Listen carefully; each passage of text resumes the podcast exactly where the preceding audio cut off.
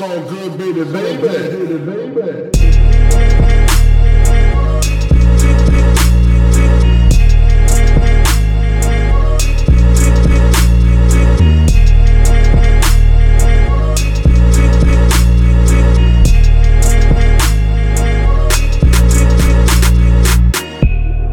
Hallo zusammen, mein Name ist Jan Wehn und äh, ich habe heute keinen Rapper zu Gast, dafür aber einen sehr äh, bewanderten Kollegen. Sein Name ist Jan Kawelke, er ist Autor für die Juice und Autor für jetzt.de und er macht gerade ein Volontariat beim WDR. Äh, hallo Jan, ich grüße dich. Hi. Ja, hallo Jan auch. Freue mich hier zu sein. äh, wir beiden äh, treffen in Anführungsstrichen uns hier gerade jetzt äh, über Skype, um einen Podcast aufzunehmen zum Thema Rap und Depressionen. Und ähm, wir haben halt vorher so ein bisschen überlegt, was könnte man für ein Thema nehmen, was jetzt nicht so super äh, zeitgebunden ist. Und sind darauf gekommen, beziehungsweise du bist ein bisschen darauf gekommen, weil du hast äh, für die Juice auch schon einen Artikel zum Thema verfasst, richtig? Genau, das stimmt. Also an der Stelle auf jeden Fall erstmal Shoutout an den lieben Kollegen äh, Carlos von der Juice. Ähm, der ist oh, nämlich ja. eigentlich der Grund dafür, dass ich den Artikel über Rap und Depression geschrieben habe. Mhm. Ähm, der hatte mich da irgendwann vergangenes Jahr, was glaube ich sogar angehauen. Wie sieht's denn aus? Hast du da Bock drauf? So, äh, ich könnte mir das gut bei dir vorstellen, dass du das machst. Und ja, ich war da ziemlich im Stress eigentlich zu der Zeit, aber ich hatte mega Bock, irgendwie mich dem Thema anzunehmen. Und dann haben wir das äh, irgendwie zusammen ein bisschen geplant und dann habe ich den geschrieben. Hm. Und ähm, du hast ja als Aufhänger, also für die Leute, die den Artikel jetzt noch nicht gelesen haben, vielleicht kannst du noch mal kurz eben erzählen. Der Aufhänger war im Grunde Kid Cudi, kann man sagen, oder? Ja, so ein bisschen. Also wir haben da so eine eigentlich generelle Entwicklung so ein bisschen wahrgenommen, dass dieses Stigma, okay, über, über Depressionen darf nicht geredet werden, wird nicht geredet, dass das so ein bisschen aufbricht langsam, gerade auch eben im Hip-Hop. Und dass ja Kid Cudi äh, da allen voran und halt auch Kendrick mit, mit äh, To a Butterfly, wo der ja auch viel darüber redet. Mhm. Ähm, ja, das so ein bisschen als, als Aufhänger genommen. Mhm. Ich habe dann im Zuge der Vorbereitung auf die Sendung mal so ein bisschen überlegt, wie das eigentlich im deutschen Rap ist, ob das da auch immer so ausgeklammert worden ist in den letzten Jahren und habe dann für mich so in der Diskografie, oder nicht, in nicht in meiner Diskografie, schön wär's, aber ähm, habe so ein bisschen halt einfach mal so meine Platten durchgeguckt und geschaut, was habe ich so die letzten zehn oder auch schon 20 Jahre fast eben so gehört. Und da ist mir so ein bisschen aufgefallen, im deutschen Rap ist es, gab es schon immer irgendwie Künstler, die kein Hehl aus der Krankheit gemacht haben, sondern ganz im Gegenteil, das irgendwie auch offen thematisiert haben. Ja, ja, also wir haben uns da jetzt so ein bisschen beschränkt, weil sonst einfach ein bisschen ausgeufert wäre. Aber zwischendurch mhm. habe ich auch über, überlegt, ob es nicht klüger gewesen wäre, ähm, auch äh, über Deutschrap da zu reden. Vielleicht kommt da nochmal ein zweiter Teil. Aber wer, wer geistert dir da so spontan im Kopf rum? Also ganz vorne mit dabei ist auf jeden Fall äh, Donato. Ja. Äh, der kommt ursprünglich aus Dortmund, ja, genau. äh, wohnt, glaube ich, mittlerweile in München und hat ein paar Alben gemacht. Ähm, und wir haben gerade schon im Vorgespräch darüber geredet. Ich komme ja aus dem Pott, genau wie du auch. Und dementsprechend war das irgendwie immer geil, dass man so jemanden in der, äh, in der Nähe hatte, der eben Musik gemacht hat, die auch ein bisschen bekannter war. Ich meine, man muss schon dazu sagen, Donato ist jetzt nicht irre erfolgreich und komplett durch die Decke gegangen, mhm. aber so in Rap-Kreisen kennt man den schon. Und der hat echt schon sehr, sehr früh immer mal wieder das durchklingen lassen am Anfang war das, glaube ich, auch alles immer noch ein bisschen verhaltener. Und spätestens dann aber mit dem Album Angst, was er veröffentlicht hat, äh, wurde es dann schon, wurde das schon sehr explizit darauf hingewiesen in verschiedenen Songs von ihm. Ähm, das ging, glaube ich, sogar einher, also es ging, das klingt jetzt natürlich ziemlich blöd, es ging nicht damit einher, aber ich glaube, kurz bevor das Album erschienen ist, hat sich äh, Robert Enke auch umgebracht. Ah, okay, krass. Und ähm, dadurch hat, glaube ich, auch Depression in den Medien eine ganz ähm, andere Wahrnehmung bekommen. Ja. Das habe ich jetzt nochmal eben in einem, in, äh, bei der Recherche in einem Interview äh, gelesen, dass er da, darüber erzählt hat. Genau, also er hat dieses Album Angst gemacht. So, und, und da, das ist so einer von denen, wo ich sage, da habe ich auf jeden Fall Erinnerung daran, dass da schon sehr früh das Thema Depression behandelt worden ist. Andererseits ja. zum Beispiel auch bei Profan 78, den habe ich jetzt in diesem Podcast schon öfter mal erwähnt. Ja. Kennst du den? Ja, der steht auch äh, in dem Buch irgendwie vorne drin, ne? Genau, richtig, der steht in meiner Novelle, Novelle vorne genau, drin. Genau, ja. Äh, Habe ähm, ich mich ähm, noch nicht mit beschäftigt, aber da du den jetzt öfter mal gedroppt hast, dachte ich, okay, muss ich mir mal reinziehen. Ähm, hast du denn bei, bei Donato und bei Profan so auch die Reaktion der Leute so ein bisschen darauf? Kannst du dich da an irgendwas erinnern? Ah, schwierig, mhm. weil zu der Zeit, als zum Beispiel Donato Musik gemacht hat, war ich nicht so viel irgendwie in Foren unterwegs und YouTube gab es zu dem Zeitpunkt, als Angst erschienen ist, glaube war noch nicht so weit verbreitet. Ähm, was aber natürlich, mh, mm, was man beobachten konnte, war, dass er halt einfach diesen Stempel aufgedrückt bekommen hat. So wie auch noch ein paar andere, über die wir jetzt wahrscheinlich gleich noch reden. Also der hat natürlich auch ganz andere Songs gehabt. Der hat auch Battle-Tracks gehabt, gehabt, der hat auch Songs gehabt, in denen er über ganz andere Themen geredet hat.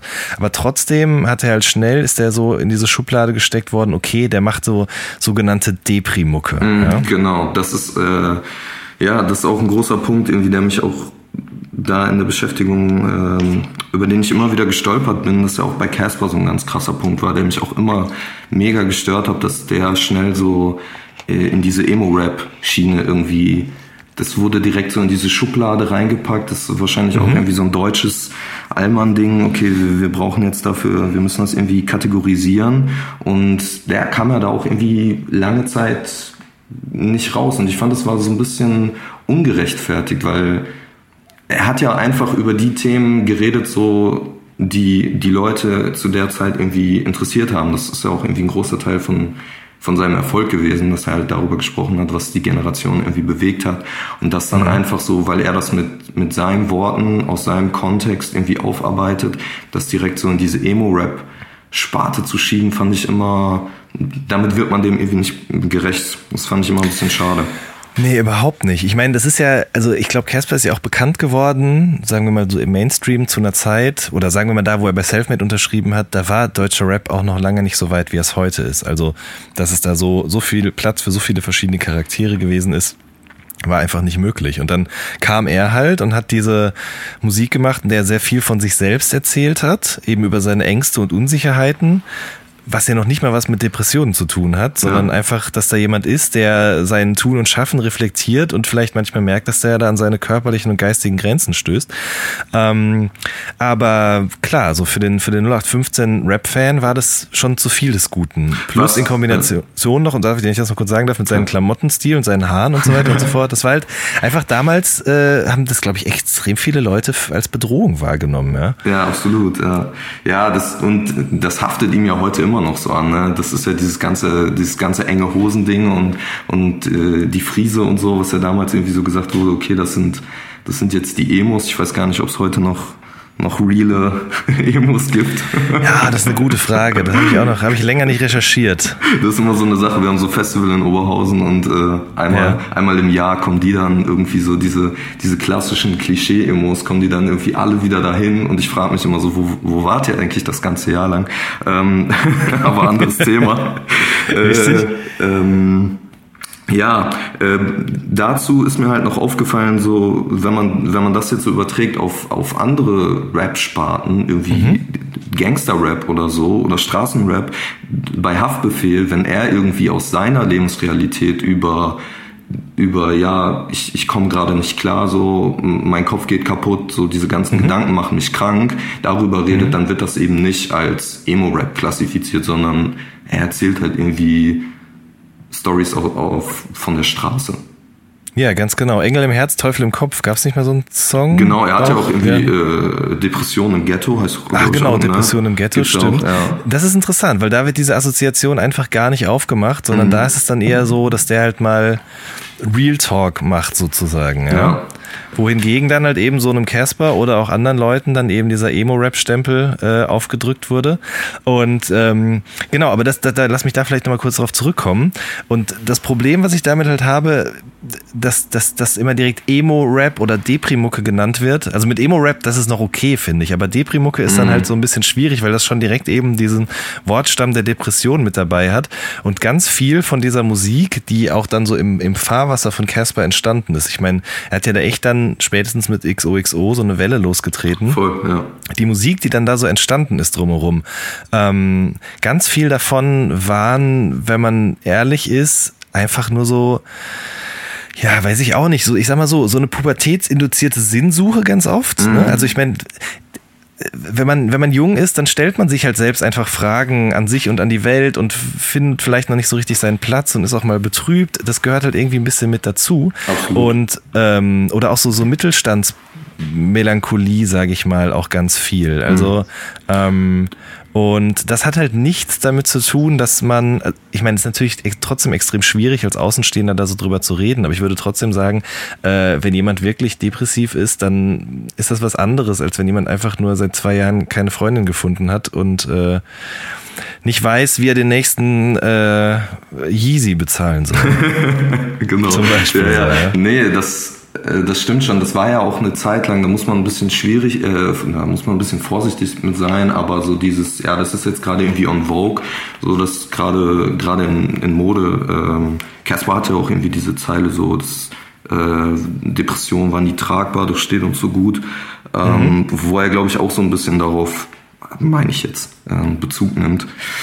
Ja, Genau, also das ist halt quasi, dass man sich damit schmückt, schlechte Laune zu haben oder sich von der Welt nicht verstanden zu fühlen. Genau, so dieser, dieses Weltschmerz, Melancholie-Ding, so, mhm. wo man dann, glaube ich, aber ein bisschen, bisschen unterscheiden muss. Nichtsdestotrotz glaube ich, dass schon Leute irgendwie, die halt wirklich äh, erkrankt sind und damit zu kämpfen haben, dass die dann doch sehen, okay, ähm, äh, da gibt's halt, das findet auch bei anderen Leuten statt und ich bin hier irgendwie nicht alleine damit. Ganz genau, richtig. Also mir, mir fällt zum Beispiel noch ein aus der damaligen Zeit JAW. Mhm. Ähm, ich habe ganz früh den schon irgendwie mal entdeckt mit dem Song Mehr aus Tränen hieß der. Ich glaube, der ist also eins seiner ersten Lebenszeichen und der hat dann eben seine Krankheit auch später auf, auf Songs äh, verarbeitet und hat auch in Interviews auch keinen Hehl daraus gemacht, ähm, dass er sich da auch in äh, ärztliche Behandlung begeben hat zum Beispiel. Und das finde ich halt krass, ne? weil du hast jetzt quasi diesen Artikel geschrieben und ich weiß ehrlich gesagt gar nicht mehr, wann so JWs Karriere auf ihrem Höhepunkt war. Das muss mhm. so 2006, 2007 oder so gewesen sein. Und äh, da war das schon absolut offenes Thema, sage ich mal, dass er da so mit umgegangen ist. Und ich glaube, es hat wahnsinnig vielen Leuten auch irgendwie geholfen. Er hat aber auch, das habe ich dann jetzt bei der Recherche rausgefunden, so einen Facebook-Post gemacht, 2013 mal. Ich lese ah. den mal kurz vor, ja. weil er sagte nämlich, ist es jetzt eigentlich eine Art neue Hipsterwelle, dass jeder auf Pseudo psychisch labil und depressiv macht? Ihr habt keine Probleme, weil ihr ab und an nachdenklich mit einer Hemingway-Literatur auf der Couch sitzt oder euch über den Sinn des menschlichen Existen oder den Sinn der menschlichen Existenz Gedanken macht. Ihr seid auch nicht depressiv, weil ihr zum manchmal ein paar pubertäre Selbstzweifel oder Selbstfindungsgedanken habt. Ihr habt einfach zu wenig zu tun und keinerlei ernsthafte Probleme. Das musste mal raus. Puh, krass, ja. Ja. Und äh, ich glaube, damit hat er so ein bisschen auf den Punkt gebracht, dass es eben so, so Befindlichkeitsmusik gibt, auch so eine, so eine Tumblr-Koketterie mit dieser mhm. Krankheit. Also, dass ja. Leute dann eben das so in ihr, ähm, ihre schlechte Laune oder ihre Welt, ihren Weltschmerz so in Szene setzen mhm. und ähm, eben solche Musik da als ja, Begründung klar, dafür nehmen. Klar, du hast ja auch die Künstler, die irgendwie deine Idole sind und du du orientierst dich nach denen und wenn dann von deren Seite so das nach außen getragen wird, dann versuchst du das ja vielleicht auch irgendwie nachzuvollziehen oder dich ähm, bei, bei dir in so eine Pose, in so eine Rolle zu begeben, die bei, bei den Leuten, aber bei den Künstlern halt irgendwie real ist und auf auf wirklichen Problemen fußt und bei dir ist es halt, dass du versuchst, dich da irgendwie zu identifizieren. Jo, das stimmt wohl. Ich meine, ich, ich denke auch dran zurück, gerade klar, als ich jünger war, äh, so mit 13 oder 14, habe ich eben viel Curse oder sonst irgendwas gehört. Und da fand ich es auch gut, dass da jemand ähm, mal über seine Gefühle gesprochen hat oder so. Aber es wäre mir jetzt trotzdem nicht in den Sinn gekommen, dem allen nachzueifern, was er da halt so sagt. ich glaube, das hängt auch ein bisschen damit zusammen, dass heutzutage diese Bindung zwischen Künstler und Fan einfach viel stärker ist äh, ich weiß es nicht genau, vielleicht ist es auch Quatsch, wenn ich gerade mhm. jetzt überlege, okay, Backstreet Boys oder so hat natürlich auch extrem große Fanbase und da wird viel, äh, viel Unsinn getrieben seitens der Fans. Ja, aber ich, ich weiß, also das ist ja dasselbe wie wenn du einen Haftbefehl-Song pumpst und ähm, irgendwie so voll drin bist und das irgendwie so nachfühlen kannst, aber dann würdest du ja auch nicht irgendwie direkt anfangen, keine Ahnung, am, am Corner die, Was Drugs, zu verkaufen. die Drugs zu pushen ja. oder so. Ne? Ähm, ja, schwierig auf jeden Fall. Aber dann war es ja in der Zeit noch, also null ein Mainstream-Thema. So, das war ja absolut irgendwie Untergrund bei den Künstlern, die du jetzt gerade so genannt hast. Genau, da sind auch noch ein paar mehr bei, die ich so gar nicht genannt habe. Gerade Ah, zum okay. Beispiel Luna, Luna Fro hat auch sehr viel Musik in die Richtung gemacht. Ja. Generell auch so hatte ich das Gefühl, aus Frankfurt kamen auch immer Leute, die eben auch früh von mentalen Krisen gesprochen haben oder so Mhm. zum Beispiel. Ja, also Azad eben oder Sharps, Jonesman, ähm, solche Sachen. Aber das ist alles immer so ein bisschen unterm Radar geflogen. Wen gibt's auch? Hollywood Hank, würde ich sagen, kann man auch mit dazu nehmen. Äh, Private Paul auch. Ähm, oder zum Beispiel, ja doch, wobei, das, die können wir jetzt da erstmal alle so zusammenfassen, würde ich sagen. Genau, das war alles immer, das war eher so, ja, im, im Untergrund ist das sozusagen passiert und dementsprechend hat sich das nicht so weit verbreitet. Ja. Und äh, ja, und heutzutage weiß ich nicht. Also ich würde da vielleicht dann auch äh, so, so Mainstream-mäßig jetzt auch mal Prinz Pi irgendwie reinpacken, der da ja da auch früh sich schon zu geäußert hat, auch Interviews irgendwie dazu gemacht hat und der auch diverse Songs irgendwie darüber geschrieben hat, dass er halt mit, mit mentalen Problemen irgendwie zu kämpfen hat und ähm, ja, das findet auch irgendwie breiten Anklang, habe ich das Gefühl. Äh, was war denn bei Prinz Pi so der, der Song schlechthin, Schwarze Wolke? Schwarze Wolke wäre mir da jetzt ne? auch eingefallen, genau. Ich glaube zwischendurch, dass er es immer mal wieder irgendwie reingepackt hat.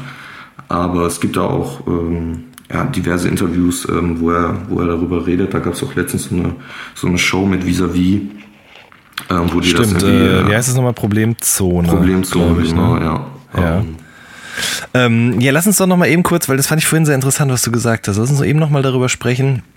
Warum ist es denn so, dass wenn jetzt ein, ein Casper oder ein Prinz Pi oder auch ein ähm, JW, wenn es sein muss, ähm, wenn die über ihr Innenleben sprechen und solche Themen anschneiden, warum hat es dann direkt irgendwie was mit, mit, mit, mit Schwäche zeigen und eben vielleicht sogar auch noch mit, mit negativ konnotierteren Begriffen zu tun, als wenn jetzt ein Haftbefehl oder ein Chata oder so solche Themen anschneidet?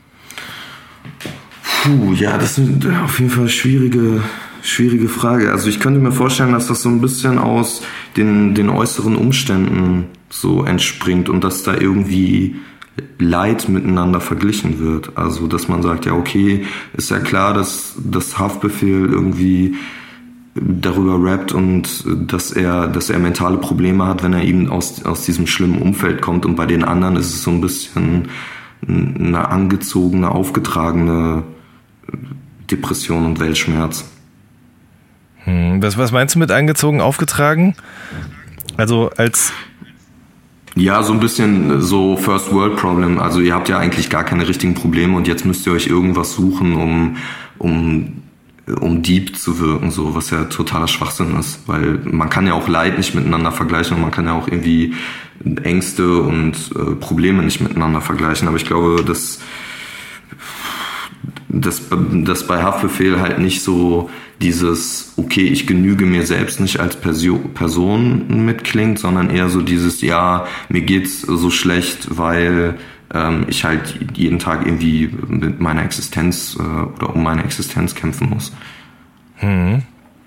Ja, es, ja das, du hast schon recht. Das ist halt etwas sehr, sehr Individuelles. Ne? Deswegen ist es eigentlich fast schon, habe ich auch schon im Vorhinein überlegt, gefährlich, wenn wir zwei uns jetzt hier hinsetzen und so darüber sprechen. Aber andererseits fand ich es eigentlich ganz gut, das als Grundlage zu nehmen, was du da geschrieben hast, eben äh, für die Juice, um sozusagen eben jetzt einen Überblick zu schaffen, was da so im, im deutschen Rap passiert ist oder Ja. eben auch nicht passiert ist. Ja, das muss man halt auf jeden Fall dazu sagen. Ich meine, wir sind keine Experten so. Ich habe mich jetzt irgendwie, also schon gar nicht was Depressionen angeht, ich habe mich mit diesem Thema, mit diesem Phänomen auseinandergesetzt, weil ich dachte, dass, dass das eine wichtige Entwicklung ist und das zeigt halt, das zeigen halt auch irgendwie die Reaktionen auf den Artikel, dass, äh, dass Leute das genauso wichtig finden, dass das dass das mal besprochen wird, dass es diese Personen gibt, dass das mal zusammengeschrieben wird, aber auf der anderen Seite hatte ich von Anfang an so den Anspruch, okay, ich will da keine Ferndiagnosen über irgendjemand stellen und ich will auch nicht irgendwelche Begrifflichkeiten durcheinander werfen, weil es da, glaube ich, ganz viele Ja. verschiedene Krankheitsbilder auch gibt. Aber trotzdem finde ich es halt wichtig, dass einfach darüber geredet wird. Und wenn wir jetzt so ein bisschen laienhaft irgendwie darüber reden, dann dann ist es halt auch einfach ein Gespräch, an dem irgendwie Leute dann teilhaben können und auch sagen können, ja, das war irgendwie ein bisschen, bisschen Schwachsinn oder hier, guckt euch den Aspekt nochmal an. Aber das, man merkt halt, dass die, die Szene und halt die Gesellschaft da noch am, am Anfang ist und versucht da irgendwie noch Worte zu finden, wie wir beide halt auch. Ganz genau, das stimmt. Ähm, äh, ich überlege gerade, ähm, ich habe neulich so einen Artikel gelesen, habe ich vorhin im Vorgespräch auch schon erzählt, äh, auf Complex. Da ging es halt darum, dass Joe Budden und Lil Yachty sich so ein bisschen in die Köpfe gekriegt haben. Vielleicht hat der ein oder andere die Sendung auch gesehen. Ich weiß gar nicht mehr, wo war das denn überhaupt? War das tatsächlich auch im Rahmen von so einer Complex-Sendung? Ich glaube schon. Ja, ich glaube schon. Ja. Und äh, ja, also ich sag mal so, Joe Budden äh, hat ja ein großes Problem mit Lil Yachty, mhm. ähm, weil der eben so sehr fröhliche, unbeschwerte, auch nicht unbedingt immer absolut durchdachte Musik macht. Ähm, und Lil Yachty hat aber eigentlich gar kein Problem mit Joe Budden, sondern sagten, so ist doch okay, wir können doch auch beide diese Musik machen. Und im Zuge dessen habe ich so einen Komplexartikel gelesen, in dem so ein bisschen nachgezeichnet worden ist, dass Rap ja eigentlich tatsächlich so als ähm, als Partymusik irgendwie gestartet ist, dann gab es so irgendwann einen krassen äh, Switch rüber zum, zum Gangster-Rap, quasi als Sprachrohr für die Straße. Und ähm, mittlerweile hat sich das dann in den USA so aus differenziert. Es gibt so alles, ne? Also es ist alles eigentlich möglich. Und ich habe so das Gefühl, dass das gleich irgendwie auch in Deutschland passiert. Wenn man es mal so überlegt, ich meine, klar gab es am Anfang schon Fremd im eigenen Land und dergleichen, aber ähm, so die, die 90er, Ende, End 90er deutsche Rapmusik war auf jeden Fall auch relativ unbeschwert. Dann kam irgendwann dieser Straßenrap Cut und danach ging es dann eben irgendwie los. So ich meine, so ein Casper zum Beispiel ist ja auch so reingegrätscht in so eine absolute Leere in Sachen deutscher Rap. Mhm. Das war ja so 2008, 2009, wo das so richtig losging. Und dann ab 2011 hat das irgendwie wieder richtig angefangen. Und äh, im Zuge dessen würde ich behaupten, dass sich in Deutschland das auch immer weiter geöffnet hat. Sowohl stilistisch, dass man jetzt extrem viel verschiedene Leute nebeneinander stellen kann, die verschiedene Arten von Rapmusik machen, genauso eben aber auch thematisch. Ja, absolut. Also ich glaube, ähm, ich meine, wir hängen ja sowieso immer so ein paar Jährchen hinterher. Das wird ja auch musikalisch gesagt, ne? wenn jetzt auf einmal irgendwie äh, der, der neue der neue Shit irgendwie um die Ecke kommt und dann ist auf einmal keine Ahnung. Jetzt gerade sowieso mit mit mit dem ganzen äh, Trap in Anführungszeichen, ähm, da wurde ja auch schnell aufgeschrieben, so ja, das das wird ja alles nur irgendwie von den Amis kopiert und jetzt machen die das halt auch noch nach. Das ist halt einfach so. Ähm, aber ja, ich finde irgendwie das könnte noch mehr zu, also gerade in dem Themenbereich, dass sich das da noch ein bisschen mehr zu dieser Selbstverständlichkeit öffnet und dass da halt nicht direkt so dieser Stempel drauf gedrückt wird. Man sagt ja jetzt auch nicht über, über Kendrick zum Beispiel, ja, das, das ist Emo-Rap, was der macht. Ja, genau. Das ist nämlich das, da hast du schon recht. Es wird, wenn, wenn solche Sachen im deutschen Rap passieren, dann wird er immer noch, bekommt das direkt so eine Sonderstellung so, als ob derjenige irgendwie eine Sonderbehandlung verdient hat, egal ob auf positive oder negative Art und Weise. Mir fällt auch noch ein, zum Beispiel, zwei Seiten. Äh, ich weiß nicht, ob du den kennst, der äh, war eine Zeit lang bei 5-8 Musik. Ähm, der äh, ist zum Beispiel bipolar und hat darüber auch extrem viel gute, interessante Musik gemacht. Und ähm, das ist aber leider dann auch direkt wieder so gewesen, dass man da direkt so den Stempel mit drauf gedrückt hat. Ja, und dann denken die Leute halt so, ja, ich, ich habe jetzt keinen Bock, den mehr zu hören oder mich mit dem zu beschäftigen, weil der macht ja sowieso immer nur irgendwie diese, diese Mucke, für die ich dann in einer düsteren Stimmung sein muss. Und das ist ja meistens gar nicht der Fall. Jo, das stimmt. Ähm, ich finde zum Beispiel, haben wir noch gar nicht drüber gesprochen, Patientenkollektiv von Antilopengang mm, äh, genau. vom neuen Album. Das ist zum Beispiel so ein Song, der auf jeden Fall ein bisschen, ähm, jetzt fällt mir das deutsche Wort nicht ein, Awareness schafft. Also ja, so ein Bewusstsein. Ja, genau, einfach ein Bewusstsein, richtig. Vielen lieben Dank. ähm, weil die drei da irgendwie auch in sich reinschauen lassen und sagen, pass mal auf, bei mir ist es aus den und den Gründen alles kacke gelaufen und ähm, irgendwie hat das ja auch jeder eigentlich oder oder viele Leute haben auf jeden Fall diese oder jene ähm, Last mit sich rumzutragen. Bei manchen wirkt die eben schwerer als bei anderen, aber es ist nicht schlimm, darüber zu reden. Ne? Genau, ja. Also ich denke, dass das, das soll ja auch so ein bisschen damit, damit rüberkommen. Also einfach. Insbesondere ja. auch, weil, ähm, weil ähm, das vierte Mitglied der Antilopen-Gang, NMZS, nämlich sich ja auch tatsächlich, nachdem er an Depressionen gelitten hat, äh, umgebracht hat. Genau, ja, absolut. Es ist halt auch ja, ein bisschen schwierig, das jetzt so zu sagen, irgendwie ja, wenn das jetzt, wenn er jetzt früher irgendwie die Möglichkeit, oder hatte er wahrscheinlich auch mit denen irgendwie darüber zu reden, weiß ich nicht. Da, da bin ich jetzt nicht genug drin, aber das ist natürlich so der, der Moment irgendwie, der auch dann so einen Punkt markiert, wo man sagt, okay, wir sind halt noch nicht weit genug, weil es kann einfach nicht sein, dass, dass halt dann jemand irgendwie daran so sterben muss und ähm, ja, das ist halt irgendwie äh, ja, eine heftige Geschichte auf jeden Fall. Absolut. Ähm und ähm, ist ja irgendwie auf der anderen Seite äh, in, in den USA ähnlich abgelaufen. Also da gab es ja diesen Fall von, von Capital Steez, der äh, in der Crew Pro Error äh, war, äh, bei Joey Badass und so, der auch irgendwie einen ganz guten mhm. Hype eine Zeit lang hatte, der dann auch irgendwann, ähm, ich glaube es war 2012 oder so, äh, Dezember, ähm, Heiligabend sich äh, da vom Labelgebäude runtergestürzt hat. Ähm, da gibt's auch noch so diverse abstruse Verschwörungstheorien, dass er auch so ein bisschen sich in Okkultismus gerettet hat und äh, ja, da irgendwie ganz viel so reinprojiziert hat und gerettet dachte, ist gut. Ja, nicht gerettet hat, natürlich nicht. Ähm, sich da äh, ja irgendwie reingesteckt hat. angeschlossen hat. Genau, ja. das wollte ich sagen. Ähm, ja, dass er dachte, er wird als irgendeine so Gottheit wiedergeboren, was auch immer man jetzt davon halten soll, aber das halt auch irgendwie so ein trauriger Punkt, der einfach markiert, dass da nicht, nicht genug Awareness irgendwie vorher geschaffen wurde und die Leute da eben nicht drüber reden konnten. Ja, voll. Ich meine, ich habe mich zum Beispiel auch ein bisschen aufgeregt oder ich weiß auch nicht genau, wie ich es empfunden habe, aber als dann zum Beispiel eben äh, Drake Kid Cudi gefrontet hat, es gab doch da mal im letzten Jahr so ein paar Fäden, genau. ähm, wo ich auch gedacht habe, okay, wenn Drake sich jetzt hinstellt und die Krankheit von Kid Cudi nicht ernst nimmt, sondern sich vor einem Millionenpublikum auch noch irgendwie darüber lustig macht mhm. in seinen Songs oder durch irgendwelche Aussagen, das ist einfach genau die falsche Richtung eigentlich. Das, das war halt wirklich krass und wo man auch irgendwie sagen muss, wo man von Drake eigentlich komplett was anderes erwartet hätte, auch als, ja. als, als Fan, als Hörer, weil er ja auch so ein bisschen dafür steht, einfach zu Gefühlen zu stehen. Bei ihm geht das jetzt irgendwie auch in eine andere Richtung, aber trotzdem so mit diesem, mit diesem puren Männlichkeitsschwachsinn so zu brechen und das irgendwie umzukehren und darüber irgendwie so eine Coolness zu entwickeln und dass er sich dann über über Cuddy da in dem Song, ich glaube, das war auf diesem Two Two Birds One Two Stone. Birds One Stone, genau. Und ja. da hat er auch noch irgendjemand anderen, glaube ich, ins Visier genommen. Ähm, ja, auch dann auf so jemanden, der eigentlich wirklich auf dem Boden liegt, dann noch so einzutreten, das ist, ist einfach ziemlich schwach gewesen. Muss man auch sagen, dass sich Drake damit, glaube ich, auch überhaupt keinen Gefallen getan hat in keiner Hinsicht, weil und das dann auch wieder geil, die Community halt darauf nicht sonderlich begeistert darauf reagiert hat. Genau, Community hat nicht so begeistert darauf äh, reagiert. Gleichzeitig denke ich aber manchmal auch, ob das jetzt so viel äh, noch Leuten noch im Hinterkopf ist, weiß ich nicht genau. Ich meine, gut, wir beiden reden jetzt drüber, weil wir uns mhm. irgendwie auch beruflich mit beschäftigen.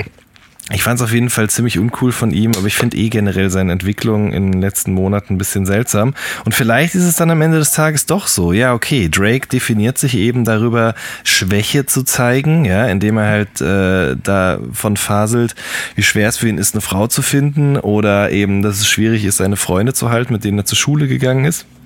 Ja. Aber wenn es dann ein bisschen tiefer geht, da äh, blockt er dann auch direkt ab oder weiß halt nicht damit umzugehen. Irgendwie. Genau, ja, dann, dann geht er eigentlich wieder in dieses, in diesen klassischen Rapper-Reflex, so diesen Panzer anlegen, ich bin, ich bin untouchable, mir kann genau. eigentlich, mir kann eigentlich keiner was. Ja. Anderes Negativbeispiel da ist auf jeden Fall auch, dass äh, Troy Ave, ich meine, gut, der ist auch ziemlich irrelevant geworden mittlerweile, aber dass er dann halt auch nach dem Tod von Capital Steez da auch nochmal irgendwie gefrontet hat, ähm, da auch mit so religiösen Sachen um die Ecke kommt, von wegen, man, man darf sich, das Leben ist wertvoll und man, man darf sich, mhm. man hat nicht darüber zu entscheiden, so was Gott will und so. Mhm. Ähm, ja, auch, auch irgendwie uncool. Auch bei, bei Kanye ist mir das halt auch so aufgefallen, da dann eher aber so die Reaktion der Öffentlichkeit darauf, dass es eben unterschiedlich bewertet wurde. Ähm, ja, also ihr dann irgendwie. Ja, es gab halt Leute, die haben sich äh, da drin bestätigt gefühlt und haben gesagt, so, jetzt endlich haben wir es schwarz auf weiß in Anführungsstrichen, der Typ hat einfach eine Schraube locker. Das, genau, also, richtig. Du meinst, als er sich so da hat einweisen lassen oder zwangseingewiesen wurde, weiß ich gar nicht genau. Ja, genau, da war irgendwie diese, ja. diese Show auf der Life of Pablo Tour und dann hat er irgendwie da seinen Rant auf der Bühne gehabt und ist dann irgendwie wenige Stunden später zusammengebrochen und weiß ich nicht, wo dann, so sagen es die Medien, irgendwie mit, mit Handschellen auch in, in so eine Klinik irgendwie gebracht und eingewiesen. Und dann gab es irgendwie ganz oft so diese Reaktion, ja, ich, ich wusste es immer, der Typ ist halt crazy irgendwie, der, der ist nicht mehr ganz sauber. Und dann halt auch so wirklich diese ekelhaften Memes, irgendwie Britney 2006 mit der Glatze und dann ihn so daneben gestellt, ja, Mental Breakdown, who wore it better. ist halt irgendwie, mhm, mhm.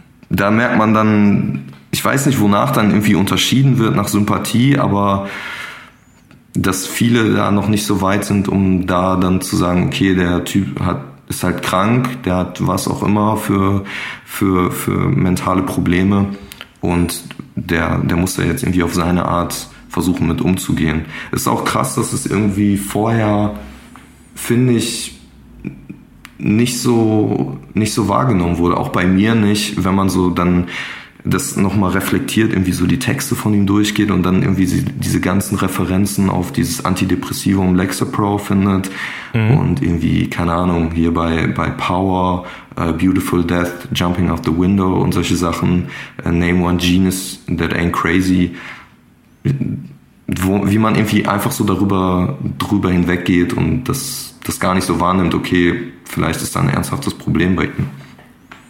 Jo, weil man halt ähm, auf eine gewisse Art und Weise ist es ja so, ähm, Jetzt müsste ich gerade überlegen, wie ich das alles in einen Satz kriege. Das schaffe ich wahrscheinlich überhaupt nicht. Aber ne, es ist ja so. Also so ein, so, ein, so ein Kanye zum Beispiel jetzt, den hört man gerne aus verschiedensten Gründen. Der macht sehr gute Beats, über die Jahre hinweg auch. Der äh, rappt auch sehr gut. Ähm, und man mag auch an ihm, oder ich, also viele Leute mögen halt auch in ihm, dass er so ein bisschen drüber ist an gewissen mhm. Stellen. Ja, das, ja. Das, das, das bringt eben auch Leistungen in ihm hervor, die bei anderen Leuten eben vielleicht nicht passieren.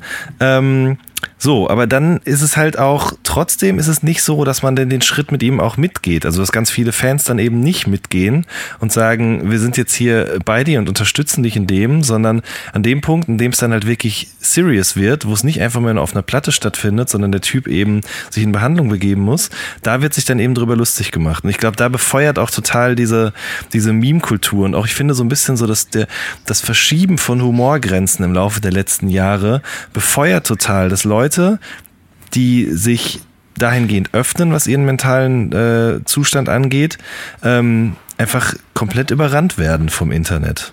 Ja, du hast dann irgendwann keine Kontrolle mehr. Und wenn du eben wie Kanye so ein Typ bist, der auch immer gerne austeilt und irgendwie nach außen pusht, so, dann verlieren die Leute, glaube ich, so ein bisschen das Gespür dafür, was jetzt irgendwie real ist und was man irgendwie noch, was, was man irgendwie noch machen sollte, so. Ja. Ja, das, ja, das stimmt, natürlich. Aber das ist mir halt auch aufgefallen, dieses, das, das, ja, dass das so unter diesen, diesen Denkmal, äh, Denkmantel, mein Gott. Deckmantel. Denk, Deckmantel, Dankeschön, der Genialität so einfach geschoben wird und äh, dass sich die Leute gar nicht so richtig dann äh, mit den Aussagen in den Songs äh, auseinandersetzen. Das ist halt bei, bei Cuddy finde ich es eben auch so krass. Da gibt's diesen äh, un unsäglichen Remix äh, von Steve Aoki ähm, zu, ich glaube, Pursuit of Happiness, der ja dann mhm. äh, Soundtrack war zu diesem Project X, äh, wir fackeln die Bude ab und machen Party, äh, Blockbuster-Film. Mhm. Ähm, und wenn man sich einfach diesen Trailer reinzieht so und die Leute drehen durch und haben Spaß zu diesem Song, und wenn man dann einfach mal sich irgendwie den Text durchliest, wo er irgendwie da, da da, darüber erzählt, er, er kann halt morgens nicht aufstehen, so, weil er so sorgenvoll ist und äh, ja, er einfach super down ist und äh, eigentlich keinen Bock mehr hat, dann, denkt, dann ist da irgendwie auch so eine Verschiebung, wo man sich denkt, okay, hier, hier passt irgendwas nicht zusammen. Die machen einen Turn-up zu einem Song, wo er erzählt, dass ihm halt ultra schlecht geht. Mhm. Ja, also ich würde sagen, äh, einerseits ist es halt so, dass sich schon in, für Künstler eben die Möglichkeit ergeben hat, offener über sowas zu reden. Mhm. Gleichzeitig aber die Akzeptanz seitens der Gesellschaft, da hat sich noch nicht so viel getan. Also klar, es gibt natürlich eine gewisse Menge an Leuten, die das hören und die das gut finden, dass Künstler sich so offen geben, die sich vielleicht sogar eben auch angesprochen fühlen oder bestärkt fühlen und denen das dann gleichzeitig auch hilft, ähm, sich mit sich selbst auseinanderzusetzen und zum Beispiel in eine Therapie zu gehen oder so. Ähm, aber gleichzeitig ist eben auf der anderen Seite immer noch, wartet quasi der wütende Meme-Mob, sage ich jetzt mal, und ähm, ist bereit, eben diese Leute für ihre Fehltritte, die nicht ganz klar als Kunst deklariert sind, äh, zu zerfleischen, sozusagen. Auf jeden Fall, ja, aber ich denke, da ist, da ist die Aufgabe so ein bisschen der Gesellschaft, der Community, dass im Gesamten so ein bisschen zu regeln, wie es ja dann auch bei Drake meiner Meinung nach stattgefunden hat, dass die Leute ihm sagen, ey, das okay, der Song ist dope, aber diese Lines hättest du dir halt sparen können, das hast du nicht nötig. Ich glaube, das muss ich so, so ein bisschen selbst regulieren. Ich glaube, gerade wenn man jetzt irgendwie sich, sich Kendrick anguckt, dann, dann ist es auch nochmal was anderes. Ich glaube, der hat bei vielen irgendwie ja, viel Einfluss darauf gehabt, dass dass Leute irgendwie zu dem so, so relaten können. Also sich dem irgendwie, sich dadurch öffnen können. Hm. Ja, ich meine, im, im, deutschen Rap gibt es halt trotzdem im Mainstream, und da vielleicht noch mal jetzt die Sprücke zum Anfang zu schlagen, mhm. gar nicht so viel. Ne? Also, ähm, oder fällt dir jetzt gerade ein Rapper ein, der so, so ganz im großen Stil sozusagen ganz offen darüber spricht. Mir fällt jetzt gerade Bushido ein, so der hat natürlich auch erzählt, dass er früher mal Panikattacken gehabt hat. Mhm. Ähm, und Materia hat jetzt auf dem neuen Album Song, gut, das ist eher eine andere mhm. Richtung, aber da erzählt er so ein bisschen eben auf Tauchstationen davon, wie das war, so diesem Berliner ja. Drogen- und äh, Trinkmoloch zu entkommen, was natürlich ja. auch eine gewisse Öffnung ist, aber was nochmal was anderes ist. Ich meine, er hat halt eben keine, keine äh, geistigen Probleme gehabt. Eben, ich glaube, ich glaub, da muss man auch so ein bisschen unterscheiden. Das ist ja auch die Sache, die die, die vorher so ein bisschen herrschte, so diese, es gibt ja halt auch irgendwie diepe, traurige Songs von, von Eminem oder von DMX oder so, Slippin' oder Rock, mhm. Rock Bottom, so, wo man, wo halt darüber geredet wird, dass die Umstände so schlecht sind und es des, deshalb einem so schlecht geht und nicht dieses, dieses aus einem heraus, ich reiche mir einfach nicht, ich genüge mir nicht, ähm, ich, ich weiß auch nicht, wo es herkommt. Stimmt, das ist äh, genau, ne? Also klar, gibt es irgendwie, äh, fällt mir jetzt auch, was weiß ich, massive Töne nichts nutzt zum Beispiel, mhm. ja. Da ging es auch so ein bisschen darum, okay, ich passe hier irgendwie nicht in die Gesellschaft rein, äh, was mache ich jetzt mit mir selber? Oder nimm auch einen Curse zum Beispiel, der eben natürlich nicht nur, aber auch zwei, drei Songs über gescheiterte Beziehungen gemacht hat, da ist auch klar, wo dann eben das, das Schlechte herkommt. Dann ist auch klar, dass da irgendwie äh, sich das auch wieder ändern wird. Aber dann gibt's eben genauso gut eben auch ganz andere Richtungen, äh, wo Leute dann eben wirklich psychische Probleme haben und die Welt eben nicht mehr schwarz-weiß und auch noch Farben dazwischen hat, sondern mhm. eben sich sehr, sehr schwarz anmutet. Ja, ich denke auch bei Bushido, dass er jetzt, also, dass das jetzt nicht so ein dass er das nicht verkörpert oder irgendwie nach, nach außen trägt oder Leute ihn damit so identifizieren würden, wie es jetzt vielleicht bei, bei einem Kendrick der Fall ist. Also vielleicht liegt es auch einfach daran, dass äh, an, an der Genialität dieses Künstlers und dass er eben momentan so, so, so outstanding, so scheint es zumindest über allem steht, dass er sich das erlauben kann, gleichzeitig mhm. irgendwie ein, ein unfassbarer Künstler zu sein, aber nicht abgestempelt zu werden als jemand, der äh, eigentlich ein ganzes Album jetzt nicht nur über die amerikanische Gesellschaft gemacht hat, sondern eben auch über den, den Kampf mit sich selbst. Also wenn man sich irgendwie I reinzieht oder You, mhm. so, das ist ja, also das, das kann man sich ja kaum geben. Das ist ja brutal auf You jetzt vor allem, wie er da trunken äh, auf sich eindrischt und trotzdem hat er es irgendwie geschafft, halt als, als, als kompletter Rapper und nicht als äh, als der, der, der Depri, der Emo-Rapper jetzt irgendwie auf einmal zu gelten. Hm.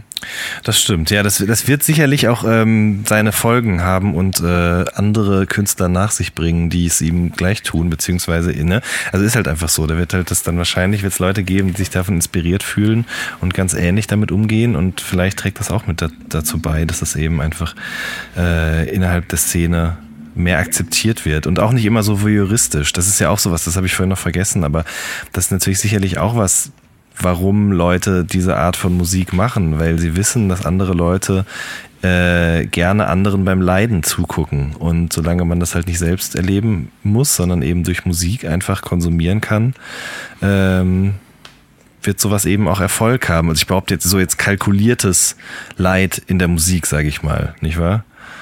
Ja, auf jeden Fall. Aber ich glaube, das auch relativ einfach zu durchschauen. Also ich glaube. Ja, denke ich nämlich auch. Also das hat zum Beispiel jetzt, was wir am Anfang schon äh, angesprochen haben, so diese melancholische Mittelstands-Rap-Musik, ähm, die so das erste Casper-Album nach sich gezogen hat. Ich glaube, da haben, hat man schnell schon durchschauen können, was da jetzt äh, wirklich ernst gemeint ist und was eben einfach nur passiert, weil es gerade gut läuft. Das hat ja auch nie richtig funktioniert. Also, also die Sachen, die dann irgendwie im Zuge dessen so mitgefahren sind auf dem, auf dem Zug, waren ja dann nie so erfolgreich wie, wie das eigentliche Original. Aber Stimmt. Äh, bestes Beispiel, A zum J, schöne Grüße an dieser Stelle. ähm, der ja echt wirklich, muss man, also habe ich mit ihm ja auch in dem ersten Podcast drüber geredet, der einfach ja. grandios gefloppt ist mit diesem ersten Album. Ja. Ähm, und ich glaube, dass das schon, also ich meine, klar ist das sein Album gewesen und da hat er sich auch was bei gedacht, aber natürlich war das schon eher so in eine Richtung konstruiert, die zu der damaligen Zeit erfolgreich gewesen ist. Und ähm, das hat, da hast du schon recht, das hat eigentlich nie so richtig funktioniert. Ja, deswegen muss man irgendwie so ein bisschen, bisschen abwarten, was aus dieser Kendrick-Entwicklung jetzt wird. Ich meine, das neue Album geht ja auch wieder ein bisschen in eine andere Richtung, aber ich habe schon das Gefühl, wenn man auch so ein bisschen sich im Internet durchklickt, dass die dass das auf jeden Fall vielen Leuten so weitergeholfen hat und dass die sich jetzt versuchen auch ein bisschen daran zu orientieren. Das wäre auf jeden Fall schön. Ähm, lieber Jan, ich weiß gar nicht genau, haben wir noch irgendwas auf dem Zettel stehen oder sind wir soweit durch? Ähm, ja, ich würde sagen. Du hast mir vorhin, du hast mir als Vor zum, beim Vorgespräch hast mir diese schöne Mindmap gezeigt. wie, wie viele von diesen. Ja, die, die meisten Punkte haben wir abgehakt. Wir haben jetzt ein bisschen sehr äh, zentral über so drei, vier amerikanische Künstler äh, gesprochen. Ich finde es mhm. da irgendwie noch wichtig zu erwähnen, dass eigentlich der Pool riesengroß ist, wenn man sich mal ein bisschen weitergehend damit beschäftigt. Also Kelani zum Beispiel, Future, Kevin Gates, äh, Tyler, Earl Sweatshirt, Danny Brown, so da gibt's echt schon eine krass lange Liste von Auf jeden Fall. Von Rappern. Ähm, gibt auch noch drüber hinaus, so zum Beispiel haben wir eben gerade schon erwähnt, kurz Joe Budden auf jeden Fall. Genau, ja. ja. Äh, John Wayne hat zum Beispiel auch so einen Song, Blue and Green. Ja. Ähm, RJD2, äh, ASAP Rock, ELP, Idea and Abilities, erinnere ich mich auch noch. Also das ist dann für die Leute, die so ein bisschen abseits des Mainstreams äh, sich für so Rap-Musik interessieren, würde ich jetzt mal sagen. Atmosphere zum Beispiel auch noch, Greaves. Gibt es auf jeden Fall äh, einige Künstler, die solche Dinge in ihrer Musik behandeln. Absolut, ja. Ja.